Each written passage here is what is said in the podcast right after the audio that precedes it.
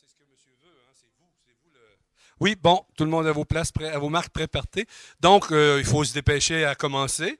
Euh, par cette communication, hein, pour mieux finir, euh, et donc par cette, cette communication dont le titre m'a impressionné dès le début, je lui ai dit d'ailleurs, parce que je me demandais comment on peut faire un colloque, être organisateur d'un colloque sur une notion dont on dira bientôt qu'elle n'existe peut-être pas, ou enfin bref, on le saura dans quelques instants. Je lui passe la parole donc à Maria, non pas Martha, que je n'ai pas besoin de vous présenter bien sûr. À toi la parole. Merci. Ah, question avant, excusez, j'ai oublié. Euh. Qui a besoin de la traduction en anglais du discours De Maria. de Maria? Levez la main. Bon week-end. Et merci. Et merci. Ah, merci, hein? Bravo. Mesdames et messieurs, les interprètes. Merci beaucoup. Et je dois vous dire qu'on m'a dit, et moi je l'ai expérimenté, que c'était très bien. Merci. Au revoir. Et donc c'est maintenant que je vais vous escamoter le dispositif.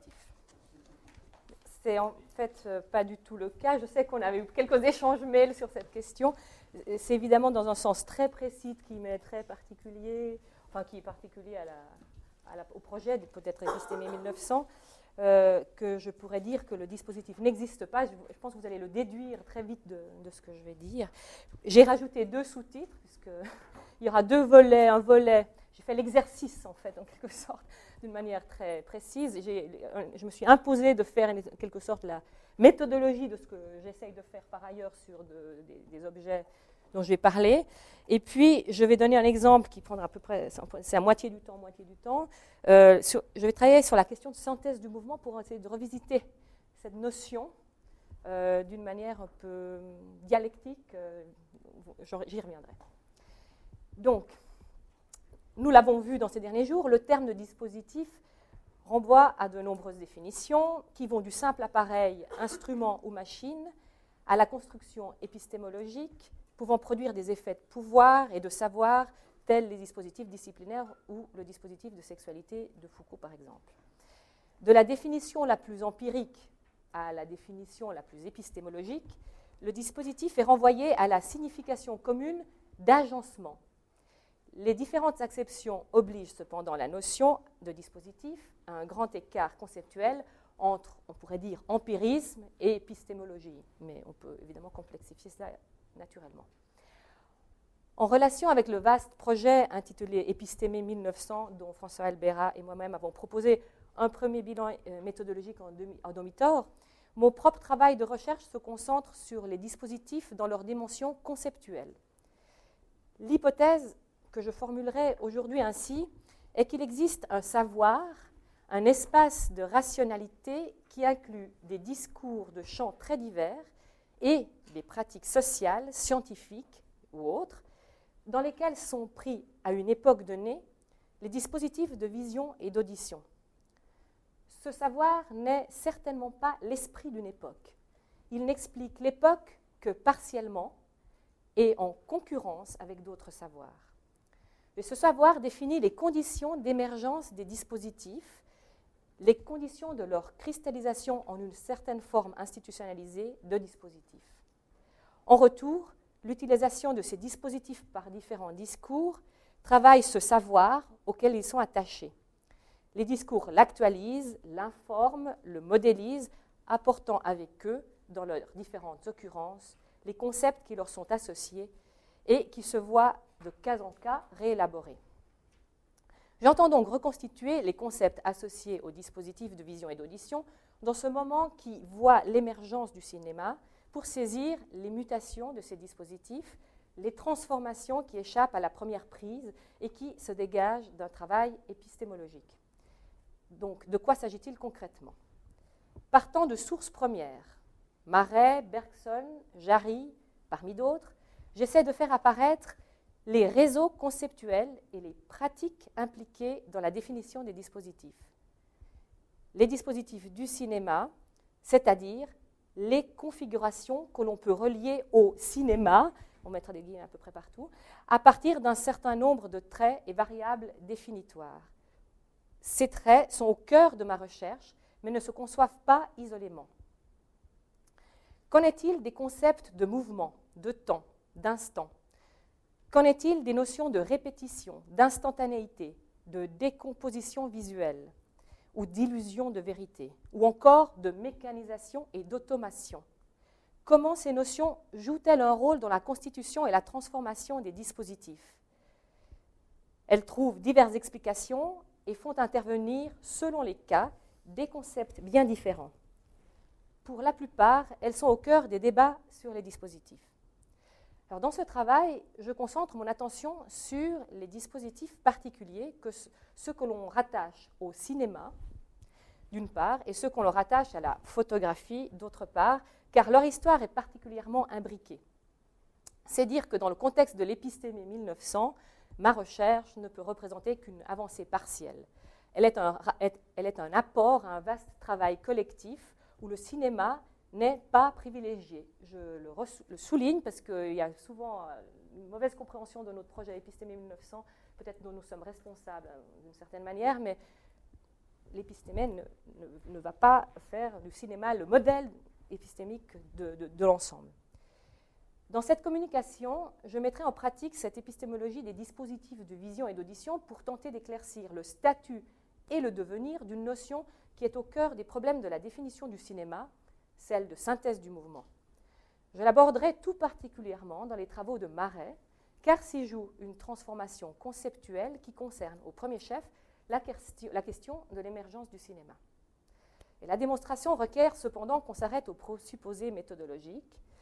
S'il est de nombreux dispositifs de par le monde, et les discours du XIXe siècle en regorgent, le dispositif, dans le sens où je l'entends, est un objet méthodologiquement construit qui permet l'interrogation conceptuelle d'une réalité effective aussi bien que discursive. C'est donc là que j'escamote, si je puis dire. Il n'existe pas parce qu'il est méthodologiquement construit. L'épistémologie des dispositifs de vision et d'audition que j'essaie d'élaborer au fil de la confrontation avec les sources est, vraiment d'inspiration foucaldienne. Mais la référence à Foucault pose certains problèmes. Et je cherche à résoudre ces problèmes en éclairant Foucault par l'épistémologie historique, il faut peut-être souligner le mot d'historique, d'un Gaston Bachelard. C'est ce petit parcours que je vais faire en première partie de ma, ma présentation. On peut redéfinir le dispositif de vision et d'audition comme tout ce qui permet à un spectateur d'accéder à une représentation de la machine à la machinerie, de la production à la narration, à la monstration, narration notamment, et à la réception, de la technique à la pratique et aux contraintes institutionnelles ou symboliques. C'est ce que nous avons posé, François et moi, euh, je n'y reviens pas. Il ne suffit pas de s'en tenir aux trois termes du dispositif. Pour reconstituer le savoir associé au dispositif, il faut entrer dans le détail des fonctionnements. Je dégagerai trois niveaux d'approche qui concerne trois types de notions à expliquer. D'abord, ce que j'appellerais les éléments concrets du dispositif. Par exemple, pour ce qui concerne la machinerie, on doit pouvoir penser ce que sont, à un moment historique donné, les notions de photogramme, de défilement, d'instantané photographique, de projection, et j'en passe. Deuxième niveau, les notions abstraites associées à ces dispositifs ou aux éléments concrets qui les constituent. Par exemple, il faut interroger les notions de série, de répétition, de périodicité pour le mouvement, pour la synthèse du mouvement ou pour la question photogrammatique. Il faut interroger l'instantanéité qui implique le dispositif constitué qu'est la photographie. Ces notions présupposent elles-mêmes d'autres concepts qui les fondent. Troisième niveau, les notions clés, abstraites ou concrètes d'ailleurs, qui, à un moment historique donné, sont amenées à définir tel ou tel dispositif. Elles sont alors instaurées en paradigme. Elles, elles, proposent une certaine idée du cinéma, ou de la photographie, ou du phonographe, ou de la télévision, ou de la radio, etc. Le paradigme est la cristallisation d'une définition précise d'un dispositif relative à sa fonction ou à sa qualité. Il se donne d'abord comme ce que l'on sait et comme ce qui est admis à propos de tel ou tel dispositif. Cette cristallisation est construite historiquement et souvent récurrente dans les discours, mais son usage peut parfaitement ignorer son caractère construit et la présenter comme allant de soi. Alors, le travail épistémologique consiste justement à faire apparaître ce qui fonde ces paradigmes, à les dénaturaliser euh, euh, et à les reconstruire historiquement. Il faudra reconstituer ces notions concrètes, abstraites et paradigmatiques dans la relation qu'elles entretiennent à une série de concepts pris dans les discours analysés. On construira ainsi que j'appellerais des schèmes de dispositifs. Décrire ainsi le dispositif ou les dispositifs, c'est déjà emprunté à Foucault, qui analyse ces objets de prédilection, savoir et pouvoir, en reconstituant des faisceaux de relations. Faisceau, c'est un terme foucalien. Pour parvenir à la reconstitution du réseau de concepts associés au dispositif, il faut la rigueur d'une démarche concrète dans la lecture des sources. C'est la première leçon de Foucault, je crois. Elle se trouve dans son analyse du panoptique de Bentham, plus précisément du texte de Bentham décrivant le, panoptique, ou on pourrait dire aussi une des versions du texte de, de Bentham décrivant le panoptique, mais je n'entre pas dans les détails. Foucault présente l'objet architectural physiquement, matériellement, comme on pourrait décrire les rouages d'une machine. C'est d'en surveiller et punir. À la périphérie, un bâtiment en anneau. Au centre, une tour. Celle-ci est percée de larges fenêtres qui ouvrent sur la face intérieure de l'anneau. Je ne lis pas toute la citation entière parce que mon but n'est pas d'analyser le panoptique en soi. C'est plutôt le procédé de Foucault qui m'intéresse. Mais la description physico-technique qu'on trouve ici ne suffit pas. Tout se joue quand Foucault construit en dispositif, c'est l'expression que je me suis inventée, construire en dispositif, l'ensemble architectural en reconstituant d'emblée le jeu de regard et de non-regard, d'espace observé, institué en représentation et dont le fonctionnement global produit des effets de pouvoir. Je ne lis pas la citation, c'est la suite de ce qui précède. Sa source elle-même posait déjà la réflexion en ces, termes. Foucault simplement, si je puis dire, simplement dégage et instaure en système ce que, euh, Bentham propose.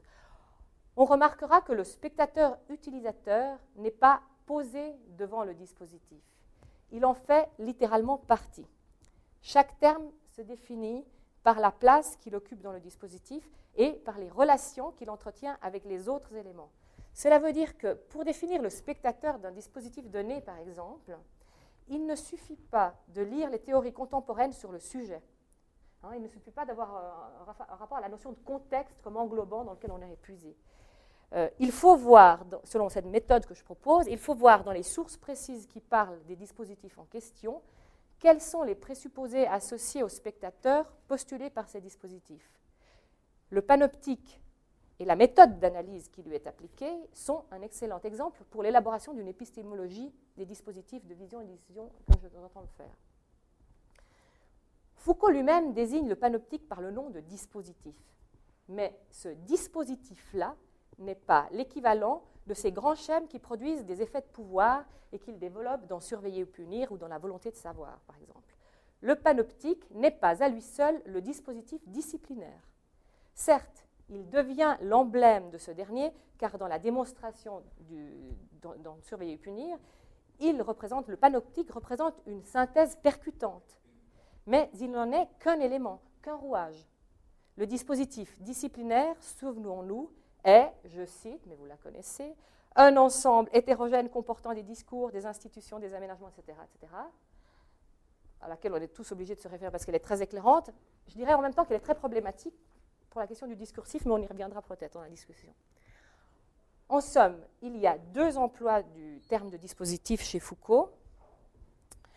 Le dispositif tel le panoptique, qui est un cas de dispositif de vision et d'audition dans le sens où je l'entends ici que Foucault utilise, et le dispositif que je dirais dispositif épistémé, pour éviter les confusions avec l'autre terme de dispositif, il renvoie à ces schèmes de relations entre des éléments hétérogènes, schèmes qui peuvent par ailleurs inclure des dispositifs de vision et d'audition comme le panoptique.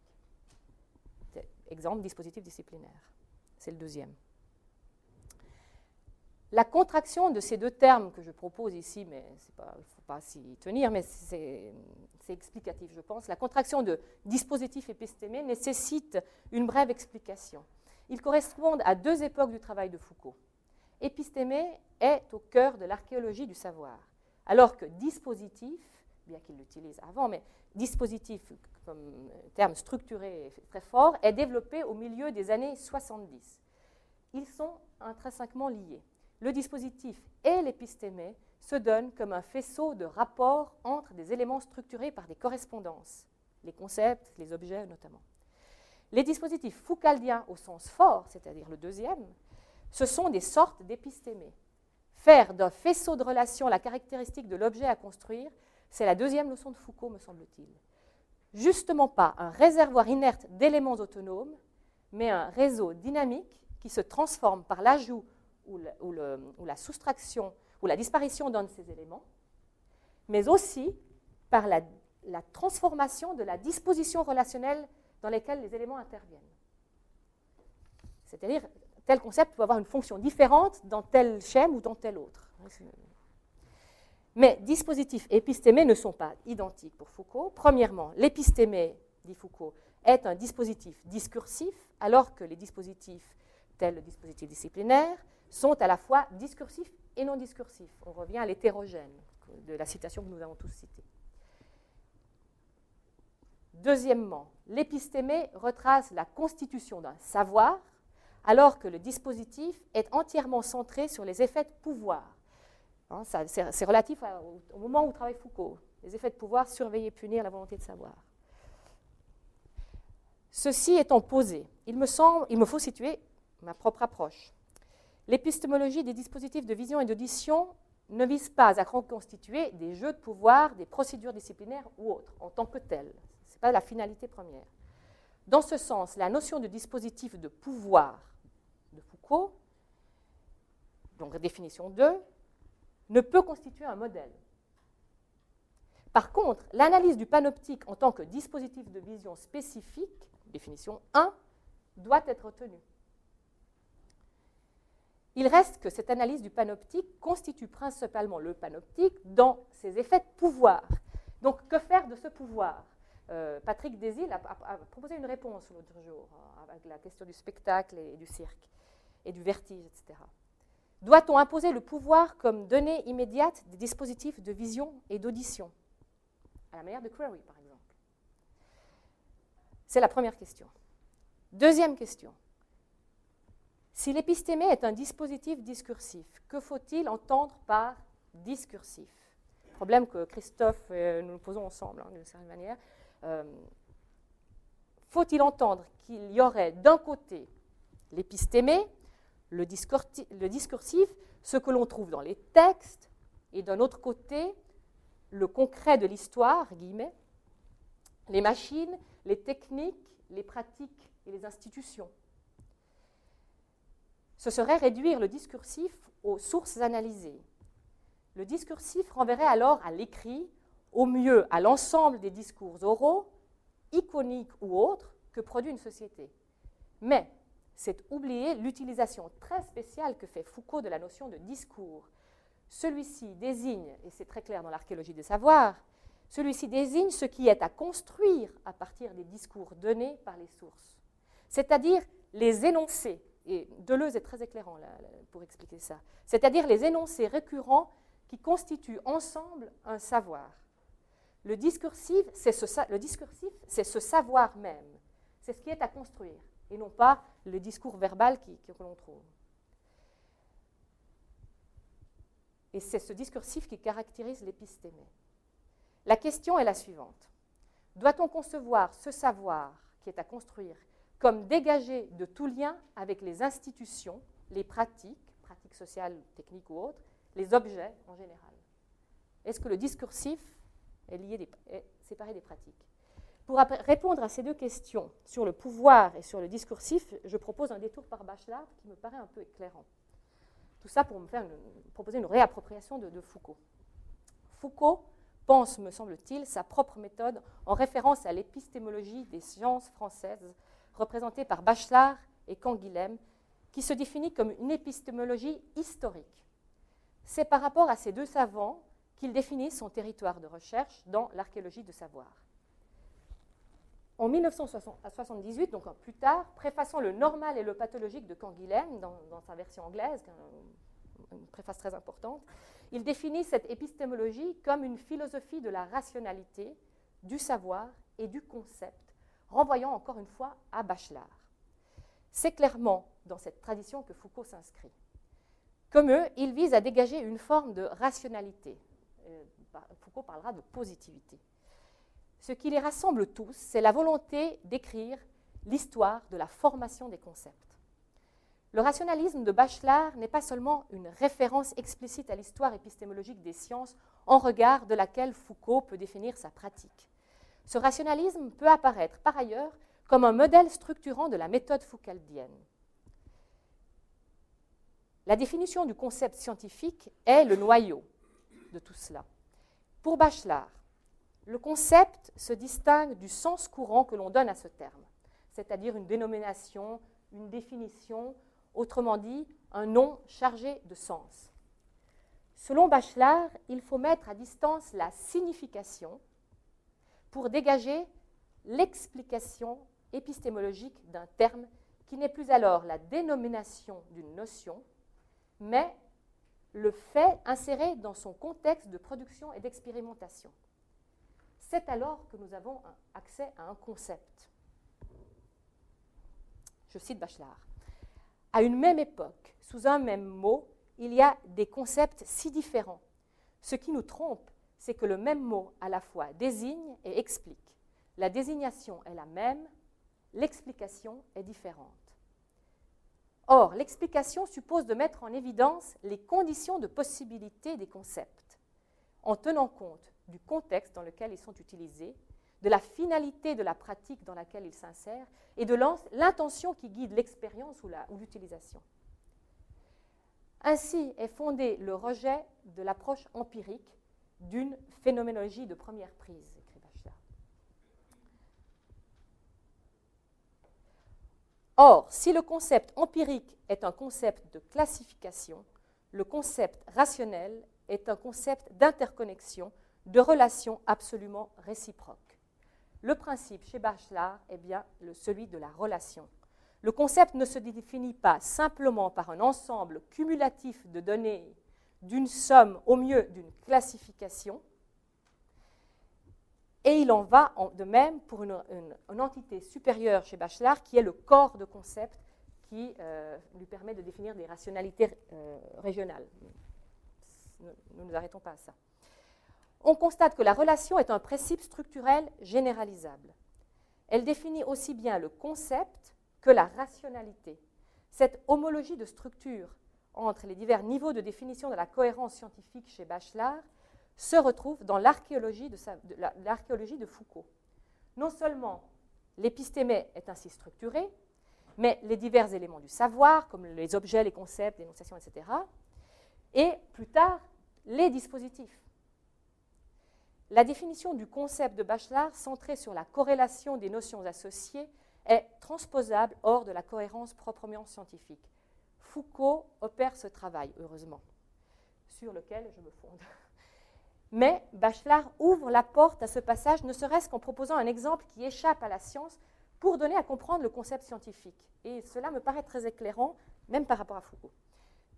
Prenez par exemple le téléphone, ça va parler à Alain, je pense. Le téléphone qui est justement un dispositif d'audition et de vision dans notre champ de recherche. Voici ce qu'on dit l'exemple que donne Bachelard. Par exemple, au téléphone correspondent des concepts qui diffèrent totalement pour l'abonné, pour la téléphoniste, pour l'ingénieur, pour le mathématicien préoccupé des équations différentielles du courant téléphonique. Évidemment, téléphone a pour tous la même définition, mais ce n'est pas le même concept. C'est un exemple minimal, bien que très efficace. Il me permet de faire ressortir le deuxième point essentiel de la définition du concept. Ce qui est frappant, c'est que le concept est intrinsèquement lié à la pratique qui le définit. En somme, soit on téléphone, on a une conversation avec un ami, soit on connecte des lignes, c'est la téléphoniste, soit on calcule des équations, c'est l'ingénieur. ici, trois concepts différents. Sur ce modèle, je dirais donc que la constitution d'un savoir associé au dispositif suppose que l'on définisse les concepts en fonction des pratiques, des intentions et de la finalité dans laquelle ils sont prises. Deux questions fondamentales. Que vise celui qui utilise telle notion à un moment historique donné? C'est une des premières. La première question qu'on doit se poser épistémologiquement selon cette méthode. Que vise celui qui utilise telle notion à un moment historique donné? Deuxième question. Quels sont les autres concepts qui se trouvent corrélés à cette notion à l'intérieur même des discours analysés? Ça, c'est les deux notions structurelles de la méthode. Ce sont les deux questions maîtresses dans le travail de reconstitution historique des concepts. Que je les tire de Bachelard et de Foucault? Relire Foucault à partir de Bachelard souligne l'ancrage du concept dans la pratique. Autant dire que, et ça, il me semble que ça permet d'apporter une, réponse à la question du discursif, un éclaircissement, autant dire que le discursif foucaldien, compris comme domaine de savoir, ne peut avoir de sens que compte tenu de l'intention des utilisateurs des concepts. À ce niveau, il faut donc dépasser, je pense, l'opposition foucaldienne entre épistémé, relégué dans le dispositif à un moment, euh, dans le discursif à un moment donné, et dispositif de pouvoir qui accueille toute l'homogénéité, pardon, qui accueille toute l'hétérogénéité. Il faut dépasser cela parce que cela permet de revitaliser la notion de discursif de laquelle se détourne Foucault euh, justement au moment de surveiller ou punir et la volonté de savoir, parce qu'il va vers, euh, pour sortir du verbal, mais il y a des ambiguïtés là autour. Par ailleurs, le passage par Bachelard nous montre qu'il faut séparer la notion de pouvoir de l'interrogation des dispositifs de vision et d'audition. J'ai pu dire que le panoptique et son analyse foucaldienne étaient un modèle. Je le maintiens. Pourtant, ce qui se construit à travers cette analyse, ce sont bien des effets de pouvoir. Or, si l'on revient à l'analyse du texte de Bentham que fait Foucault, on voit que la constitution d'une idée de pouvoir est avant tout une visée de la source même. On voit que lorsque Foucault décrit en dispositif pour reconstituer la notion de pouvoir, il ne fait que dégager la pratique, la visée, l'intention dans laquelle est prise la description du dispositif par Bentham, l'intention de Bentham. Pour Benham, le panoptique est bien une prison, une maison de contention, non seulement un instrument du pouvoir, mais le moyen de repenser d'une manière moderne quand même l'exercice du pouvoir d'un point de vue utilitariste. Et c'est tout à fait explicite quand on lit Bentham. On pourrait dire que Foucault applique ici à la lettre la méthode bachelardienne. Mais gardons-nous de plaquer automatiquement cette finalité à tout dispositif de vision et d'audition. Le pouvoir est lié à ce dispositif de vision précis, le panoptique, et certainement à d'autres. Et c'est même pour cela qu'il fait partie du corpus de Foucault.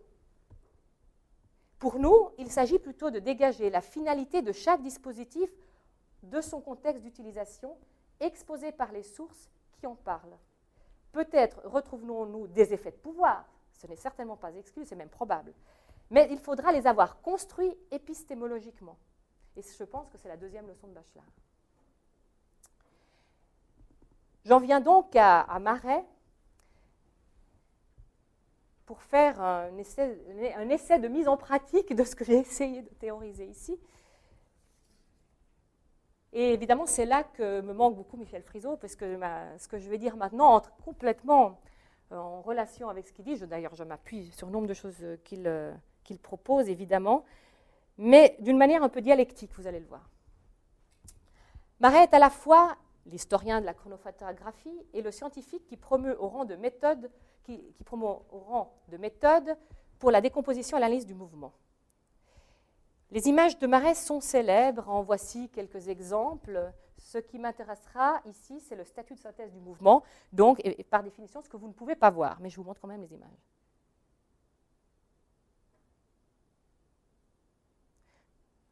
Euh, deux, exemples de chronophotographie sur plaque fixe et deux exemples sur chronophotographie sur plaque mobile ou sur pellicule. On peut admettre que cette notion de synthèse du mouvement est définitoire du cinéma. Mais il faut se demander à quelles conditions. Est-ce que le mouvement reconstitué renvoie à la continuité et au flux produit par l'illusion du mouvement, comme c'est le cas dans le paradigme euh, cinématographique tel qu'on l'entend aujourd'hui le plus souvent? Ou bien y a-t-il une autre manière de penser la synthèse? C'est ce qui se joue, je crois, dans le travail de Marais, au moment même où se constitue techniquement et conceptuellement la possibilité même du cinéma. Dans le débat sur Marais, on minimise parfois son intérêt pour la synthèse du mouvement. Là, je ne tiens compte que d'une partie du débat, c'est certainement pas le cas de, Laurent Manoni, mais je parle plutôt de, de l'autre pan d'argumentation. C'est vrai jusqu'en dans les travaux les plus remarquables, ceux de Michel Friseau et ceux de François Dagonier. On avance souvent que Marais n'a pas abouti lui-même à la solution technique qui permet de réaliser ce qu'il avait imposé au point de vue théorique, l'équidistance des photogrammes, condition de possibilité de la reconstitution du mouvement. C'est la solution de lumière qui sera retenue car elle garantit la régularité de l'entraînement de la bande et de l'arrêt intermittent des photogrammes devant l'objectif. Lumière adopte à la fois les griffes d'entraînement de la pellicule perforée et l'excentrique triangulaire rouage qui permet de transformer le mouvement continu en mouvement discontinu, nous savons tous ici. C'est le fameux bidule que tu essayes de remettre en question dans, l'écriture d'histoire. Alors je vais faire une proposition alternative, mais qui va dans le, sens de cette remise en question. Mais évidemment, cet argument ne peut satisfaire qu'une histoire généalogique, centrée sur la technique. Et j'emploie le terme de généalogique certainement pas dans le sens de Foucault. Hein. Généalogique dans le sens classique du terme, linéaire, causal, etc. Dans un souci épistémologique, Michel Friseau argumente différemment, puisque justement il conteste le récit classique de la naissance, on l'a bien entendu ici, de la naissance du cinéma. Cela le conduit justement à atténuer l'importance de la synthèse du mouvement chez Marais. Partie prenante de sa méthode scientifique, explique-t-il, la synthèse n'est qu'une procédure de contrôle. Marais analyse le mouvement en le décomposant et il vérifie ensuite ce résultat en le synthétisant la réversibilité des appareils est le garant de la validation scientifique, ce qui est tout à fait incontestable, et incontestable pour Marais. Dans cette logique, la synthèse n'est pas une visée. On peut comprendre la position de Michel Friseau qui se bat contre une vision téléologique de l'histoire du cinéma, où les dispositifs de vision du XIXe siècle aboutiraient à un cinéma suivant une finalité certaine, même si non avouée, celle de l'illusion du mouvement. Plutôt que de marginaliser ou relativiser la synthèse du mouvement pour lutter contre cette thèse, je voudrais poser le problème autrement et tenter de faire ressortir ce qui se joue dans la défense ou le rejet de la synthèse par Marais. Il faut dire d'abord que faire de la synthèse de mouvement une méthode de contrôle, c'est dire toute son importance à l'intérieur de la démarche scientifique où les procédures de validation sont incontournables. Dagonier, comme Friseau lui-même d'ailleurs, souligne à quel point la synthèse du mouvement, dite de contrôle, est centrale dans la, démarche de Marais. La démonstration de Michel Friseau est parfaitement convaincante. Et je ne contesterai pas du tout cette thèse. Je vais plutôt proposer une deuxième solution. Si Marais se détourne de la synthèse au moment où justement il serait proche de trouver la solution technique, c'est justement, conclut Dagonier comme Friseau, parce qu'il refuse l'illusion, l'imitation de la vision naturelle. Il préfère se concentrer sur l'analyse de la décomposition du mouvement. Et il faut dire que ce sont bien les arguments que Marais lui-même avance autour de 1900, soit dans la préface de l'ouvrage à Eugène Truta, la photographie animée, soit dans le texte qui accompagne l'exposition des instruments de la chronophotographie que Marais organise à l'exposition universelle de 1900. Or, il ne faut pas oublier de préciser que dans ce même texte, celui de 1900, Marais intègre les machines qui, reconstituent le mouvement dans la chronophotographie dont il retrace l'histoire. Le cinématographe lumière est alors placé sur le même plan que tous les instruments que Marais invente et améliore, non seulement pour décomposer le mouvement, mais aussi pour le synthétiser. Notons que jusqu'en 1898, il travaille encore à améliorer les chronophotographes à projection, hein, dans leur réversibilité. La synthèse du mouvement fait partie de la chronophotographie dont Marais, dans une démarche totalisante, apparaît comme une figure centrale. Sa position est donc pour le moins ambiguë, et c'est notamment ce qu'il faut éclaircir. Pour observer comment s'élabore la notion de mouvement reconstitué, il est particulièrement utile de traverser les grands textes de Marais sur la chronophotographie. Les voici c'est là en effet qu'il inscrit sa recherche dans une finalité, qu'il redéfinit ses priorités, qu'il précise les concepts opératoires et retient les résultats qui lui paraissent les plus significatifs. En somme, il présente sa propre démarche avec une distance analytique en dégageant ce qui lui apparaît comme le plus important. Or, on constate non seulement que la synthèse du mouvement, dès le début des 1885, est partie prenante de son travail sur la chronophotographie, mais encore que Marais ne présente ni ne théorise explicitement la synthèse comme une étape de contrôle. Cela n'empêche pas qu'il la pratique comme telle, évidemment. Mais il ne la théorise pas comme telle dans ses textes. Cela m'a intrigué car Marais est très soucieux de mettre en valeur les différents aspects de sa méthode et de ses applications. Je suis donc allé voir ce qu'il en était de la synthèse dans ses écrits majeurs, que vous avez ici, et je donnerai, ici un parcours très résumé, mais j'espère qu'il donnera une, vision assez pertinente, précise de l'ensemble.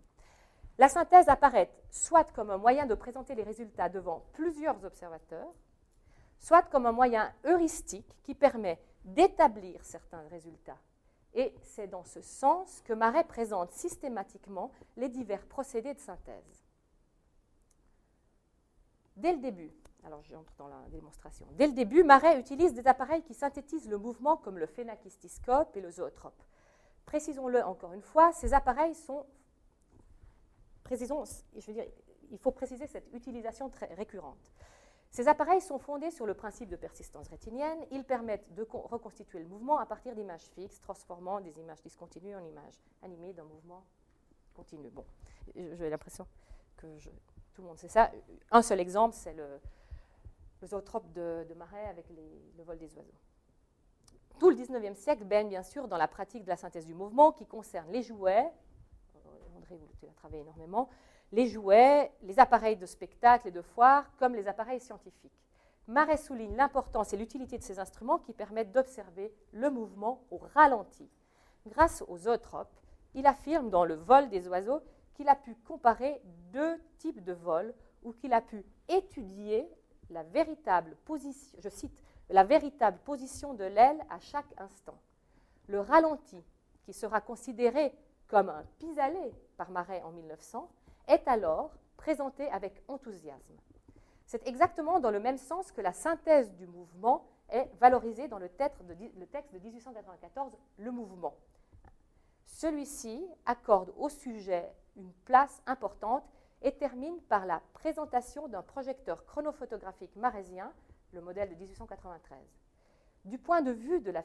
Donc il finit le livre sur le problème de la synthèse. Hein, comme, et le livre ouvre comme ça à une recherche vers dans cette direction-là.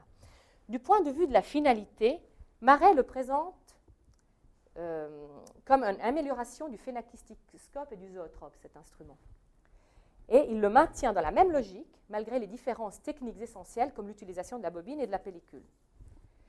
Jusqu'en 1894, Marais valorise donc le ralenti comme une des modalités de la synthèse du mouvement. Ce qui est remarquable est que le ralenti supplée à la déficience des sens, finalité constante de la démarche scientifique de Marais. Et je ne suis certes pas la première à, à faire remarquer l'utilisation du ralenti par Marais.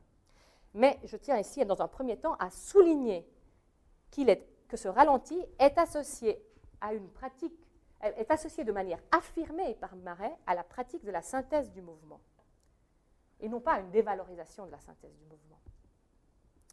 Dans cette logique, la synthèse ne se confond pas avec l'illusion du mouvement. Elle est pour Marais une condition nécessaire du ralenti qui justement ne recrée pas l'apparence du mouvement tel qu'il peut être observé dans le phénomène réel le refus par Marais de l'illusion du mouvement est compatible avec une valorisation de la synthèse du mouvement telle qu'elle est conçue à cette époque. Ça, ça me paraît une chose qu'il faut relever. Mais ce n'est pas tout. On comprend mieux ce qu'est la synthèse du mouvement pour Marais à travers la nature des résultats qu'elle permet d'établir. Marais ne veut pas seulement connaître le mouvement d'un mobile en définissant les divers instants de son parcours représentés par une série de photogrammes, il ne veut pas seulement décomposer le mouvement du mobile en une trajectoire discontinue. En physiologiste, il cherche à comprendre le fonctionnement de la locomotion humaine et animale. Ce qu'il observe attentivement dans la synthèse du mouvement, grâce au ralenti, ce sont les phases des mouvements. Cette question est centrale pour Marais. Toute sa recherche chronophotographique vise à augmenter le nombre d'images dans une série pour, dans une finalité qui est de connaître le plus grand nombre possible de phases du mouvement. Ce qui caractérise la phase, c'est le changement d'attitude du corps ou de la partie du corps étudiée. Par exemple, Marais repère le moment d'élévation ou d'abaissement de l'aile, le moment où on passe d'une phase à l'autre. La phase fait partie du concept de mouvement chez Marais. Un des niveaux de connaissance d'un mouvement se fait en établissant, je cite, l'ordre de succession de ces phases. Certes, les phases se lisent directement sur la série chronophotographique des instantanés et l'image fixe. Mais Marais insiste sur l'utilité d'observer les phases dans le mouvement reconstitué au ralenti. Il peut alors repérer des changements, rechercher des brisures, en somme faire la chasse à la discontinuité de ces phases. Ce n'est plus alors le discontinu photogrammatique, bien sûr, qui l'intéresse, mais la discontinuité dans l'image synthétisée, dans le mouvement reconstitué. Car les phases sont dans l'ordre du perçu, ce qui permet de décomposer le mouvement global et apparemment continu du mobile. Pour Marais, l'analyse du mouvement s'introduit dans l'observation du mouvement synthétisé. C'est là que serait le paradoxe si nous nous en tenions à une définition bergsonienne du mouvement assimilée au flux et à la continuité, définition qui est celle du paradigme dominant du cinéma aujourd'hui. Au contraire, Marais vise dans le mouvement reconstitué la discontinuité de ces phases. Cette appréhension du mouvement comme synthétisé et cependant discontinu informe le statut de la vision impliquée par la synthèse du mouvement dans la première approche de Marais. À partir de la reconnaissance des phases et de la décomposition du mouvement synthétisé, devient possible l'apprentissage de l'observateur. On va lire ensemble. C'est le ralentissement des mouvements qui rend précieux l'emploi du phénakistiscope en permettant à l'œil de suivre facilement toutes les phases d'un acte qui échapperait à l'observation directe. Peu à peu, on imprime au disque une rotation plus rapide et l'œil, familiarisé avec le mouvement qu'il vient d'observer, continue à en discerner les phases malgré leur brièveté croissante. On arrive de la sorte à faire l'éducation de sa vue et l'on saisit bientôt que l'observation directe des mouvements des êtres animés, pardon, et on, saisit bientôt dans l'observation directe des mouvements des êtres animés certains détails qui échappaient auparavant. Il continue en disant c'est ce que j'ai constaté sur moi-même et donc il a appliqué cette méthode d'apprentissage à lui-même au regard du scientifique. Ça c'est intéressant aussi. Dans le vol des oiseaux tout particulièrement, Marais construit ce que l'on peut appeler une didactique du regard, celui du scientifique comme celui du profane d'ailleurs. L'observateur doit apprendre à voir la réalité. Et cet apprentissage passe par l'utilisation des dispositifs de vision qui permettent la manipulation du mouvement et l'apprentissage de l'observateur. Mais surtout, et c'est là que ça se joue, avec l'étude des phases, il apparaît que ce qu'il s'agit d'enseigner à sa propre perception, c'est à intégrer directement la décomposition du mouvement. Il faut apprendre à voir le mouvement du phénomène réel comme un tout d'emblée structuré en divers moments. Il faut s'exercer pour savoir le reconnaître dans sa discontinuité. Il faut en somme parvenir à une sorte d'appréhension analytique du monde. Et pour cela, l'observateur doit préalablement avoir entraîné son regard devant le mouvement d'un mobile synthétisé au ralenti. De ce point de vue, la synthèse du mouvement fait partie de la finalité de la recherche de Marais. Elle participe à la constitution des résultats, notamment pour ce qui concerne les phases du mouvement. Même secondaire, et je suis prête à l'admettre, la synthèse fait partie, je veux dire, même secondaire dans sa méthode générale. La synthèse fait quand même partie de sa pratique comme outil d'un apprentissage du voir. Mais, bien sûr, Marais n'a pas du tout cette position en 1900. On peut le lire dans le, texte de l'exposition internationale de 1900, Position universelle. Dans ces dernières années, la chronophotographie a poursuivi un autre but la synthèse du mouvement. En faisant passer devant les yeux du spectateur la série des images analytiques, on reproduit l'apparence du mouvement lui-même. Les projections animées sont connues de tout le monde. Et je reprends à, peu près à la moitié de la citation suivante, à italique. Tout au plus peut-on demander aux projections de ralentir un mouvement, s'il est trop rapide et de l'accélérer s'il échappe à l'observation par, sa trop grande lenteur? Ici, le ralenti est un pis-aller. C'est tout à fait. Euh, il le rejette. La synthèse du mouvement, bien que faisant partie de la chronophotographie dans ce texte même, est associée en priorité au spectacle populaire en 1900. Tout se passe comme si la généralisation de la pratique sociale imposait la prééminence de l'emploi de la notion de synthèse qui est, qui associée. Marais réagit à cet état de fait en se détournant de la synthèse du mouvement pour privilégier l'analyse géométrique et les pures. Il est intéressant de remarquer que le texte euh, du, musée Centenal finit non pas sur les projecteurs, mais au contraire sur les pures, c'est-à-dire il dit je vais partir des, bandes euh, chronophotographiques mobiles et pour analyser le mouvement, ben, je vais tirer les pures de ça et finalement euh, analyser les épures, même faites au crayon. Donc c'est quelque chose qu'il n'invente pas à ce moment-là, qu'il expose déjà auparavant. Mais le changement dans l'organisation de sa démonstration témoigne d'une réorganisation des priorités. Mais malgré tout, malgré ce changement, il faut, poser les choses, il ne faut pas dévaloriser la synthèse du mouvement, il faut plutôt poser les choses telles qu'elles, de manière, euh, les déplier. Il y a bien deux notions de synthèse du mouvement impliquées sous la plume de Marais et associées à deux pratiques différentes un petit schéma qui résume, je ne vais pas le lire avec vous parce que ça résume exactement ce que, je viens de démontrer. Ce qui m'intéresse, c'est qu'à un moment historique donné, il y a bien un concept de mouvement où le mouvement synthétisé est conçu, est pensé comme discontinu. La synthèse n'est pas associée alors automatiquement à la continuité au flux du mouvement, qui sera bien plus tard, et pour certains seulement, l'apanage du cinéma. Tout cela pour en fait, arriver à, mon hypothèse, parce qu'elle est en deux temps, et je conclus là-dessus. Premièrement, le renoncement de Marais à s'intéresser à la synthèse est un indice de la transformation progressive de ce qu'on entend par mouvement, et plus précisément par mouvement synthétisé.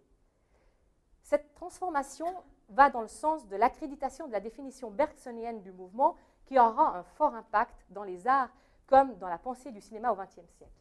Bergson pense le mouvement comme le flux continu et indivisible de la réalité du monde, ce qui est totalement incompatible avec la notion de mouvement dans le premier usage de, la, synthèse du mouvement par, par Marais.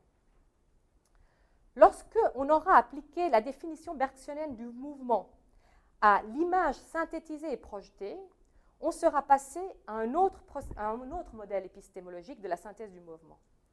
Ce que ne font réellement ni Marais ni Bergson lui-même, qui parle très peu de l'image synthétisée.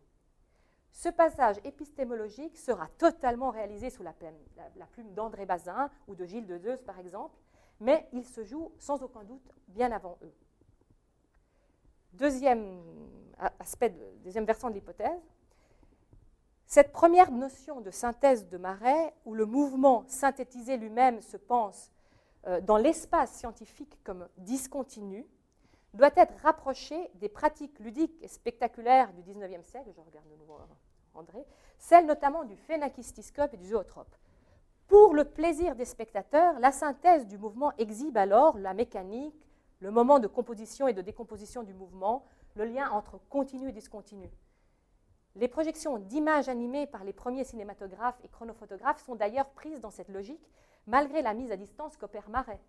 Il est remarquable, par exemple, que ces appareils et ces pratiques spectaculaires soient présentés de manière récurrente dans les textes de vulgarisation scientifique comme des instruments qui vont permettre l'étude du mouvement à la faveur du ralenti, notamment, en même temps qu'un plaisir de spectacle. Je dirais que la science et le spectacle ne s'opposent pas dans l'absolu autour de la synthèse du mouvement, selon la lecture que semble induire lui-même Marais en 1900 et qui convient très bien à l'histoire classique du cinéma pour consolider l'idée que la primauté, euh, euh, euh, on revient à Lumière hein, pour la naissance du cinéma. Il faut plutôt dégager deux notions de synthèse du mouvement. L'une, très présente encore à la fin du XIXe siècle, celle qu'on pourrait appeler celle de l'image animée où l'action est évidente, où le mouvement synthétisé se pense en relation à la décomposition de ce mouvement même et à son appréhension analytique, c'est là que s'inscrit le premier usage enthousiaste de la synthèse du mouvement chez Marais, comme les usages ludiques et spectaculaires de l'image animée. L'autre notion, celle qu'on pourrait appeler image en mouvement, là, le mouvement y est un flux continu, par définition opposé à toute décomposition.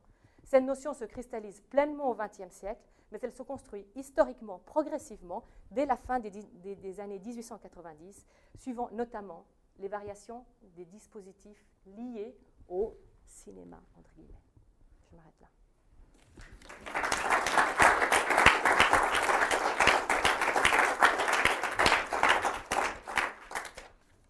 Merci beaucoup, Maria, de ces, nombreuses questions qui euh, nous hantent de plus en plus sur euh, la distinction qu'il faut faire entre image arrêtée et image euh, on se demande si les deux hypothèses, pas les deux hypothèses, mais les deux conceptions que tu découvres chez Marie ne sont pas justement une partie contiennent pas une partie de la réponse. Alors, euh, oui, sûrement. Ah euh, j'aimerais peut-être pas, passer la parole, donc, à la salle. Qui veut intervenir? Tout le monde est épuisé. Épuisé et ébloui. On va laisser un peu de temps. Sinon, moi, j'aurais peut-être euh, une question J'espère que tu la trouveras pas bête, mais j'aurais envie de te dire, et Bridge. Eh bien non, Mubridge, non. oui, mais, mais encore non? Et Bridge, dans quel sens? Est-ce que ben, sa pratique de la synthèse par rapport à ça, tu vois. Euh, d'autant plus que Bridge, d'une certaine manière, on le juge un peu comme euh, étant situé euh, un pied dans le ludique et un pied dans le, dans le peut-être plus le spectaculaire que le ludique ou le narrationnel ou je sais pas trop quoi, et l'autre pied dans le scientifique. Bon, c'est pas un scientifique mm-hmm. comme Marais. Mm-hmm. où tu le places par rapport à ça? Alors, si je suis strictement sérieuse par rapport à ma méthode, je peux pouvoir dire que je ne peux pas te répondre parce que j'ai fait le travail que j'ai fait sur Marais, sur Mubridge. Mais a priori, euh, d'abord Mubridge est extrêmement intéressant parce qu'il est justement à cheval entre science et, spectacle ou, pratique plus culturelle, disons. Euh, et, comme vous l'avez vu, cette limite m'intéresse parce que je pense que c'est c'est un faux débat d'opposer le spectacle à la science, et qu'au contraire, ils ont plein, à la fin du 19e siècle, plein d'endroits où justement la, science euh, a une pratique du spectaculaire, et, euh, les pratiques du spectaculaire sont intéressées par le scientifique, l'exposition du scientifique, etc. Donc, alors, Mubridge, euh, il, est dans l'espace du premier, à mon avis. Je, ferai l'hypothèse qu'il est dans, le premier espace, sans doute. Comme les projections lumière. Euh, comme les projections des, chronophotographes et cinématographes au pluriel, euh, dont on rencontre par exemple la, revue scientifique industrielle ou, la, nature ou d'autres, il, les, situe. On, pourrait dire que Marais est original en se distançant de, ça, mais ce qu'il faut faire très attention, c'est que ce que je dis, ce que je ne dis pas, c'est que Marais, lui, se distance euh, de la synthèse du mouvement parce que ce serait l'illusion de continuité modèle-mouvement. C'est pas ça. Lui, euh, euh, il, il, va vers l'analytique. Donc, à partir du, mon hypothèse, c'est ça. À partir du moment où culturellement, socialement, il y a une, une, idée de spectaculaire et de surtout pas de ralenti, il, faut, il, faut, il va renoncer à ça, il va passer à l'accentuation de l'analytique. Michel Frisot disait justement qu'il avait renoncé hein, à la fin des années 90. Euh, alors pas si tard, pas, enfin pas si tôt, comme le pensait, me semble-t-il, puisque en 1898, enfin, il va quand même produire euh, trois propositions de machines à synthétiser le mouvement, une en 93, une en 93, une en 96 et une en 98. Donc encore deux tentatives après, après le fameux cinématographe Lumière. Donc on ne peut pas dire qu'il est... Je pense que c'est insuffisant de dire qu'il s'intéresse encore à la synthèse, enfin, qui ne s'intéresse plus à la synthèse du mouvement, et que s'il fait ça, c'est juste pour le plaisir technique. Je n'arrive pas à croire ça, surtout quand on le lit. Mais euh, il y a quelque chose de très ambigu. Et penses-tu, si on continue un peu la comparaison Moïbridge-Marais, tout en sachant mm-hmm. que tu as étudié beaucoup Marais, beaucoup plus que nous d'ailleurs, une sommes éblouis, que, que Muybridge, mais que, leur dispositif, pour revenir un peu à, ce, terme qui, qui, nous hante tous, le dispositif, la différence de dispositif qui entre les deux, le fait que, par exemple, chez Muybridge, en général, c'est des plaques séparées, etc., mm-hmm. alors que l'autre, c'est Marie, c'est plutôt sur une seule plaque, plusieurs euh, prises de vue. Penses-tu que la, la, nature, si on peut dire, on peut dire, du dispositif, leur approche euh, euh, joue un rôle aussi dans, le, dans leur rapport à la synthèse du mouvement?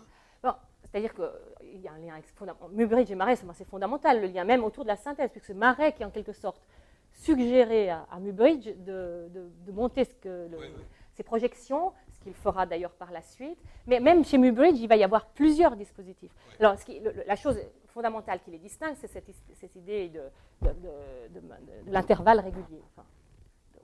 ça, euh, Marais impose la régularité de l'intervalle, condition de possibilité de la projection. Donc, euh, c'est une distinction fondamentale. Donc ça, c'est irréductible. Même, mais euh, on voit qu'il y a un aller-retour mais moi, je, je suivrais assez Martha Brown dans l'idée que Mubridge, il n'est pas dans la science, mais vraiment pas dans la science. Non, non, c'est vraiment. Euh, et je trouve que c'est la force de, la proposition de Martha Brown, celle-là. Euh, c'est tout à fait frappant.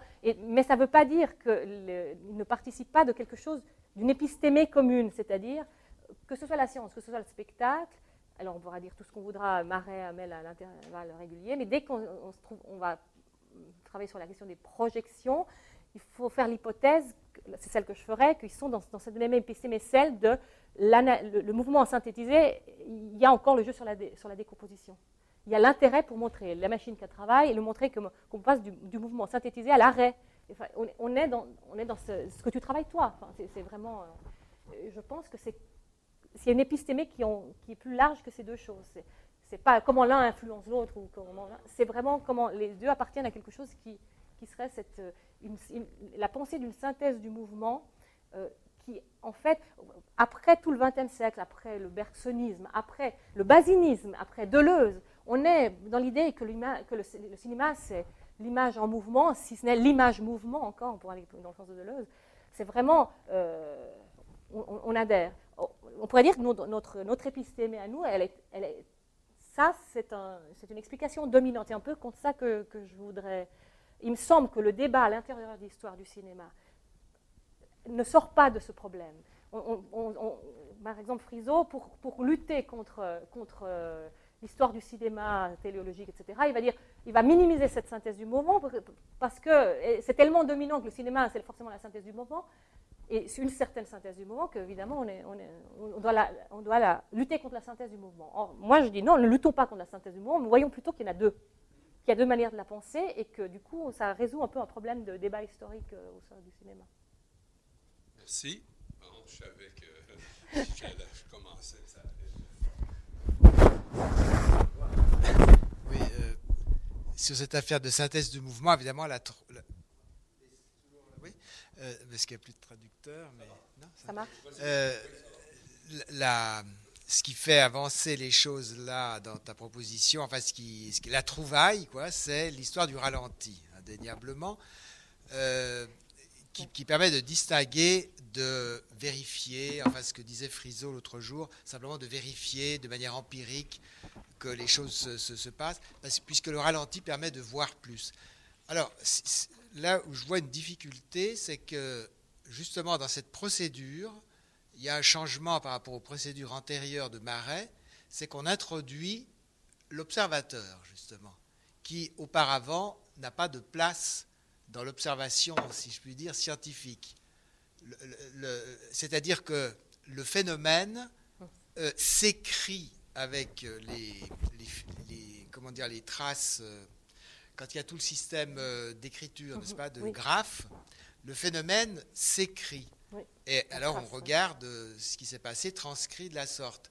Tandis qu'ici, euh, le, le, sujet humain, disons, entre dans l'explicitation dans scientifique. Auparavant, ce n'était pas le cas. Et d'autre part, il y a cette idée d'une éducation du regard et donc d'une espèce de. Alors là, c'est carrément une utopie, enfin, disons, une amélioration. Donc là, ça rentre, c'est presque du Vertov avant la lettre, n'est-ce pas? C'est-à-dire que à force de regarder, hein, on va avoir un sur-œil qui permettra de distinguer des choses qu'on ne distinguait pas auparavant. Enfin, il y a quelque chose comme ça. Donc, il me semble qu'au niveau des, des, inscriptions dans des, dans des, champs associés de concepts, notions, etc., euh, il, y a, deux, trois changements. En tout cas, l'introduction du sujet, c'est quand même euh, la chose Mais alors, qui me frappe là-dedans. Euh, j'ai le micro. Là, je reviens sur l'idée de avant. C'est-à-dire qu'en en fait, c'est dès 1880, enfin dans le mouvement, c'est évident, euh, dans sa première pratique chronophotographique, il y a tout de suite l'idée euh, d'observer. Hein. Mais je suis tout à fait d'accord avec l'idée de la trace. Il renonce à la trace, enfin, il renonce pas à la trace, mais il, donne une chance à quelque chose qui ne peut pas être mis sur trace. Et c'est pour ça que ça échappe aussi à l'analyse de que fait Dagonier, qui lui travaille sur l'idée de trace, hein, les, capteurs et la reprise donc il y a effectivement quelque chose qui bouge, mais ce n'est pas avant, c'est-à-dire c'est le premier modèle. On est bien d'accord, c'est tout de suite dans la chronophotographie de 1885. La chronophotographie, c'est pour lui une, super trace, puisque, comme le disait Friso, elle élimine l'inertie de l'appareil, il y a, l'immédiateté à cause de la lumière, etc. Donc elle reste dans la problématique de la trace du graphe. De toute façon, ça on n'en sort pas. Je ne conteste pas ces propositions-là, mais j'essaie de faire ressortir quelque chose qui n'a pas, il me semble, été mis en évidence, dès, le, complément à la méthode graphique, donc dès la première synthèse sur la chronophotographie, c'est minimal, mais c'est une note, il dit, avec le phénakistiscope, on va pouvoir étudier ceci et cela, etc. Donc, ça trace de, quelque chose qu'il voit possible. Et donc, euh, il, est, tout à fait capable de... Mais c'est aussi, il faut, je pense que ça tient aussi à la pratique du physiologiste. C'est-à-dire qu'on met aussi beaucoup en évidence le fait que Marais, c'est la décomposition du moment, c'est la mesure, c'est l'instant, c'est le calcul, c'est les points.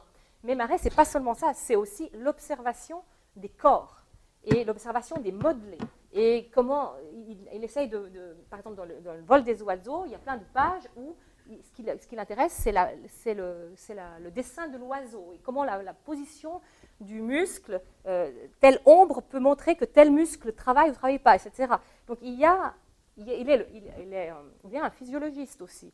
Donc l'observation sur ces photographies qui sont, euh, ou sur, oui, sur des, images qu'il fait lui-même, certes la synthèse, la décomposition, tout ça c'est fondamental, mais on oublie de dire qu'il y a quand même ça.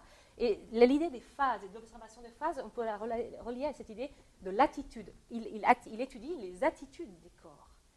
Et, ça, c'est fondamental. Et, du coup, si on, c'est juste une question d'accent ou de, faire, apparaître des choses en mettant l'accent sur autre chose, mais on ne le disait pas assez, me semble-t-il. Alors, en disant ça, il y a l'idée de l'observation scientifique, parce que c'est le regard du scientifique qu'il est en train de définir là. Alors, je ne pense pas du tout que c'est à voir je pas un grand œil, je ne pense pas que ça corresponde à ça. Il y a de l'idée de voir plus. Laurent, tu en as parlé. Enfin, tout ce, paradigme de l'œil, enfin, de la machine qui prothèse, qui permet de mieux voir, etc. c'est pour ça que j'étais intervenue, parce que je disais, Marais, Marais, il est totalement là. Mieux voir, mais pas simplement mieux voir au moment où on met la lunette, c'est mieux voir pour, une fois qu'on l'a vu, on, peut se passer de ça, puis on peut même reconnaître dans le vol des oiseaux où on est. Euh, et donc, on peut voir. Il y a ça. Enfin, je, mais c'est pas. Mon intention, c'est pas de dire ah Marais, on s'est trompé jusqu'à présent, euh, la décomposition du mouvement, l'image, euh, les, photogrammes, etc. Et, les purs, c'est pas C'était pas ça.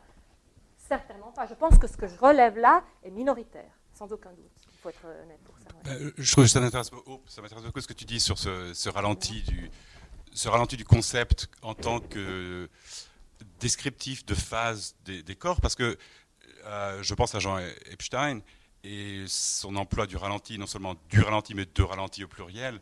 Et j'ai jamais été très satisfait par l'explication attractionnelle du ralenti chez Epstein. Et je pense que le penser, le repenser en termes de phase de corps, ou, de, de, monstration d'un rythme différent dans la corporalité, encore une fois je pense au travail de Laurent en même temps, ça me paraît beaucoup plus éclairant que, euh, qu'effectivement cette, euh, pure, quelque chose comme une pure attraction. Alors, j'avais aussi une deuxième question, c'est il y, a un rapport un peu intéressant avec euh, ce ralenti que tu as décrit toi-même toi comme un peu dialectique, et c'est euh, la dialectique de la durée de Bachelard. Parce que dans ce texte, il, essaie précisément de mettre à jour des discontinuités dans la durée bergsonienne. Alors ça pourrait être intéressant de voir. Il se bat contre Bergson, Bachelard. Tout à fait, tout à fait. Mais alors c'est intéressant de savoir pourquoi Bachelard a tant tenu à inscrire une dialectique, justement d'une espèce de discontinuité de la durée à l'intérieur de la pensée de, Bergson, qui pourrait aller dans le sens de ce que tu essaies de, faire. Mais euh, moi, j'ai pas l'impression que. Enfin, j'ai une autre lecture de, de, ce, de ce texte de Bachelard, c'est-à-dire que j'ai la il, se, de, Roupnel, hein, il, retravaille à partir de la thèse sur le temps d'un autre euh, philosophe, mais euh, il me semble que je ne le formulerai pas comme ça, c'est-à-dire qu'il n'introduit pas à l'intérieur de, Bergson euh, quelque chose qui sera de l'ordre de l'instant, mais il, il, essaye de dire il y a une conception fausse du temps qui est celle de Bergson, simplement parce qu'il ne s'agit pas ça revient à toute la question méthodologique. Il ne s'agit pas de se mettre dans le temps. Qu'est-ce que c'est que cette idée de se mettre dans le temps, d'expérimenter de l'intuition? L'intuition bergsonienne, il l'écarte. Parce que ce qu'il faut, c'est la rationalité. Il dit la, plus grande aventure, c'est le concept. Je suis tout à fait bachelarienne dans ce sens-là. C'est le concept, et donc la, manière, et, que, et le concept est dans le temps d'une certaine manière, mais pas dans le sens bergsonien du tout. Et donc, dit dans ce livre, de Bergson, nous retenons tout, sauf la conception de la durée. Euh, Autant dire que... Auquel il substitue l'instant. Oui, oui. C'est-à-dire... Donc, ça, euh, euh, tout à fait. Quant, quant aux usages euh, de cette synthèse vérificatrice du mouvement, comment elle se produit vraiment? C'est-à-dire, euh, est-ce qu'on regarde une fois? Est-ce que quand on dit ralenti, est-ce qu'on ralentit On regarde une fois en ralenti? Est-ce qu'on va ensuite ralentir Ça veut dire descendre à des vitesses variables pour saisir un instant puis on s'arrête là? Ou c'est regarder en boucle? Je vous cite une, euh, un passage d'un livre euh, tardif de Demeny, euh, donc moi j'ai l'édition de 1920, mais ça doit dater d'avant évidemment, qui était donc le préparateur physique de Marais. Parce que derrière Marais, il y a le team Marais et il y a Demeny qui fait tout ce qui est lié au corps humain. Hein. Et, et Demeny dit, il parle du phonoscope. Bon, Demeny qui est souvent écarté, Friso l'a encore montré l'autre jour, il y a deux jours, en le, en rabaissant euh, euh, au pôle spectaculaire, quelque part, à celui qui veut. Enfin, là, c'était commercial en l'occurrence, mais c'est commercial et spectaculaire du travail de, Marais. Bon, bref, il y avait ça, effectivement, c'est vrai. Demony, c'est ça, mais c'est pas que ça. Il y a aussi euh, des soucis esthétiques, des soucis aussi scientifiques. Bien, il, il, parle d'invention du phonoscope et il dit Nous avons construit cet effet en 1890, un appareil nous permettant de revoir périodiquement les phases du mouvement fermé et de la ralentir à notre gré. C'est quoi cette expérience? Revoir périodiquement les phases mises en boucle, comme dans un jeu optique, ça tourne, on regarde, et puis la mise en boucle c'est très intéressant parce qu'on pense aujourd'hui au sampling, euh, c'est à la fois mettre en boucle, c'est à la fois euh, hypnotisé par la réitération qui crée un groove et on est, complètement euh, extase, quoi. Ou alors c'est au contraire, à force de réécouter, on écoute à chaque fois différemment, on entend différemment. Donc la mise en boucle peut aussi faire partie d'un processus euh, scientifique. On, ne cesse de réécouter, c'est ce que font les spécialistes du son. Euh, on réécoute plusieurs, parce qu'on ne peut pas faire un arrêt sur son, évidemment, contrairement à une image. Donc la pratique, c'est qu'on met en boucle pour pouvoir mieux réécouter. Oui, bien sûr, on peut faire des inscriptions graphiques, tout à fait. Mais bon, mettre en boucle pour étudier. Bon, bref, périodiquement. Mais en même temps, donc du mouvement fermé, hein, c'est intéressant. C'est bien l'idée de la boucle, la fermeture. Et puis, par contre, le ralentir à notre gré, à notre gré, voilà. Là, on est dans l'usage. Alors, je ne sais pas chez Marais, dans les textes de Marais, ça c'est un sorte de souvenir de, de Meunier. Maintenant, dans les textes de Marais, comment il parle concrètement de comment on vérifie? Comment on utilise ce ralenti? C'est pas si simple. Dans les textes dont je parle, il n'en parle pas. C'est-à-dire qu'il utilise le ralenti pour dire ce que je vous dis. En fait, mon problème, ça a été ça, c'est que, partant de la thèse de Michel Friseau, c'est pour ça que, mais j'en ai parlé avec lui, donc je peux peut-être... Mais euh, partant, euh, il ne dit pas voilà le ralenti, parce que comme ça, on va pouvoir vérifier notre hypothèse. Il ne le dit pas, ça. Il dit, voilà le ralenti, parce que je vais pouvoir comparer des vols en direct, parce que je vais apprendre à... Ils disent...